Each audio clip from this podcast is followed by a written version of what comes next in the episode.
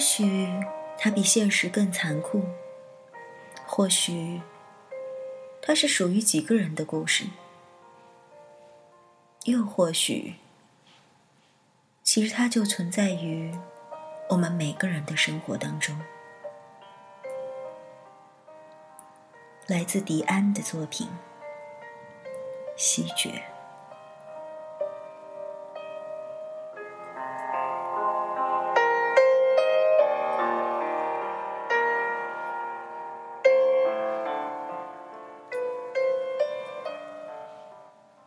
郑南英很安静的抱着我的胳膊，他温热的小脸静静的贴着我衣袖，一动不动。从很早以前，在他能看出我心情不好的时候，就会像这样跑过来，紧紧的贴着我。那一年我十岁，我刚刚搬来三叔三婶的家里。那个时候，三叔家还住在他们现在要送给我的那个房子里。十几年前，它是一个新房子，整日散着粉刷过后的气息。我就在这些崭新的气息里彻夜无眠，整夜整夜，就这样睁着眼睛到天亮。你见过十岁的重度失眠患者吗？我就是，只是我还不懂，那叫失眠。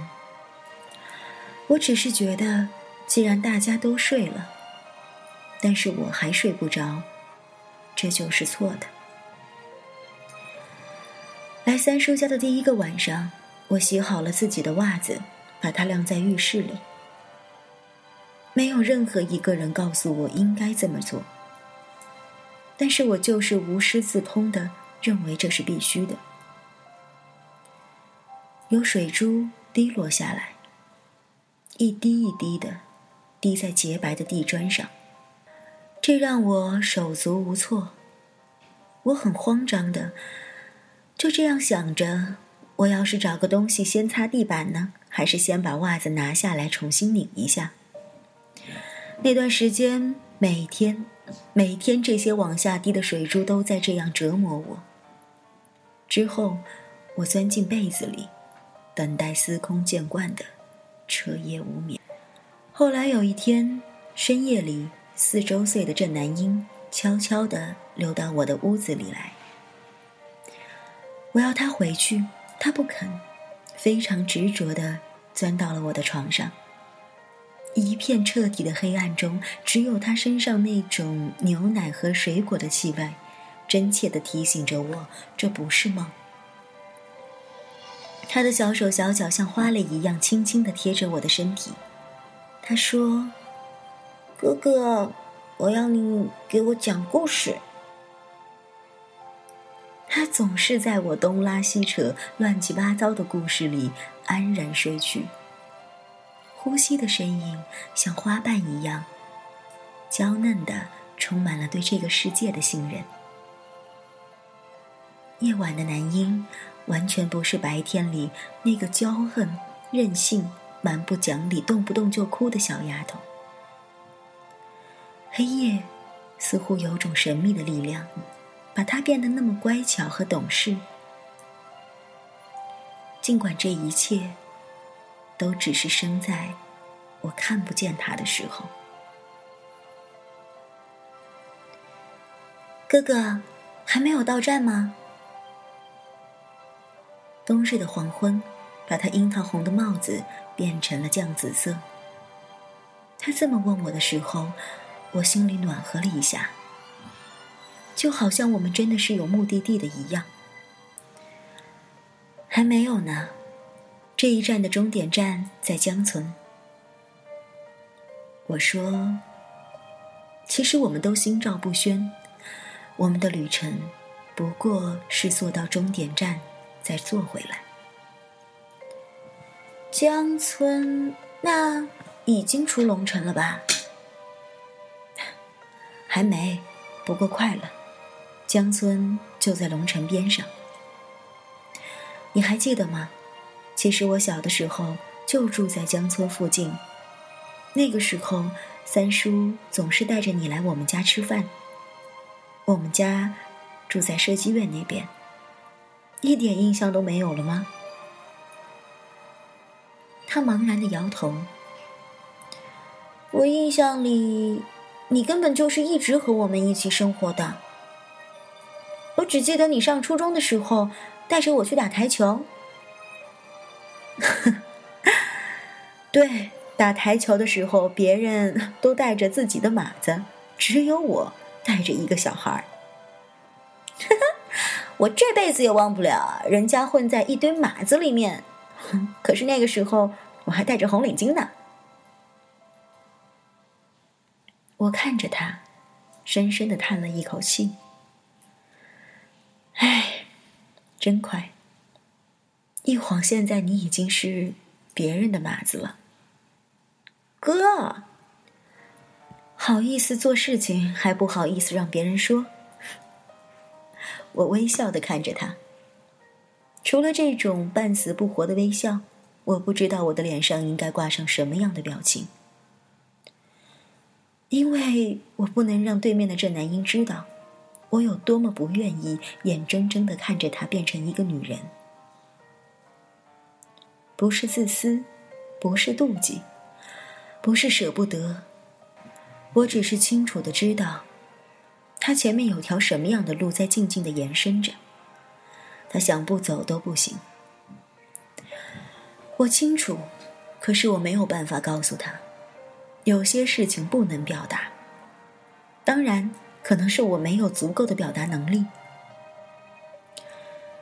南英，要自己当心一点女孩总是比较容易吃亏的，知道不知道？哥哥，其实我心里很害怕。怕什么？他有朝一日和苏远志分手，拜托，这南英同学，你已经是二十一世纪的人了，不至于跟谁睡过觉就一定得非君不嫁吧？哎呀，郑希娟老师，我在跟你说正经事儿。他打了我一下，哥哥，你说我，我那么做，是不是做错了？没错，我捏了捏他的脸。任何人都得过这关。我的经验是在第一次做某件事的时候，人都会觉得自己可能做错了。我不是害怕妈妈知道了以后会骂我，我也不害怕怀孕。或许我也不是害怕苏远志和我分手以后的那些。其实那些东西都是比较遥远的事情，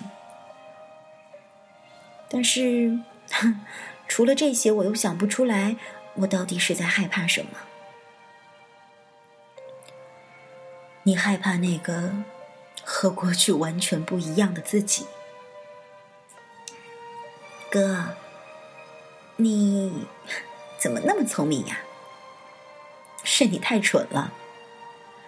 我话音还没落，他就尖叫了一声：“我糟了，都六点半了，我还有两份模拟试题，一个字都没做，明天早上要交的。”就在这个时候，公交车到达了终点站，司机坐在最前面，漠然的催促我们下车。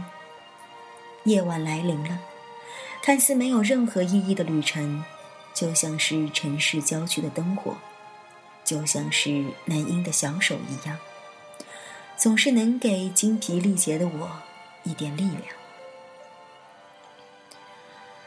我们打车回去吧，不然三婶要着急了。第二天早上九点钟，我收到了陈燕的短信：“我们的孩子没有了。”他说：“我把他做掉了。”他用的是那个宝盖头的他。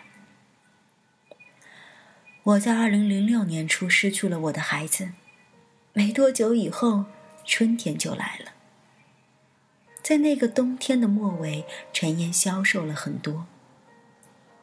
他做完手术的那段时间，我尽我所能的照顾他，帮他请假，帮他做饭，帮他做一切事情。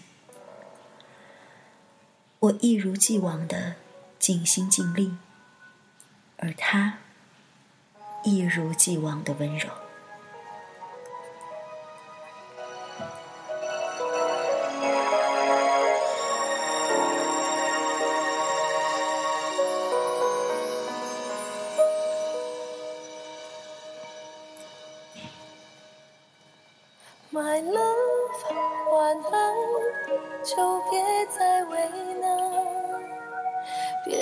别管我会受伤。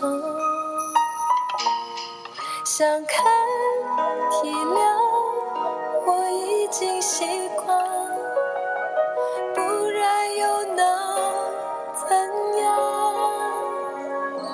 这个城市太灰。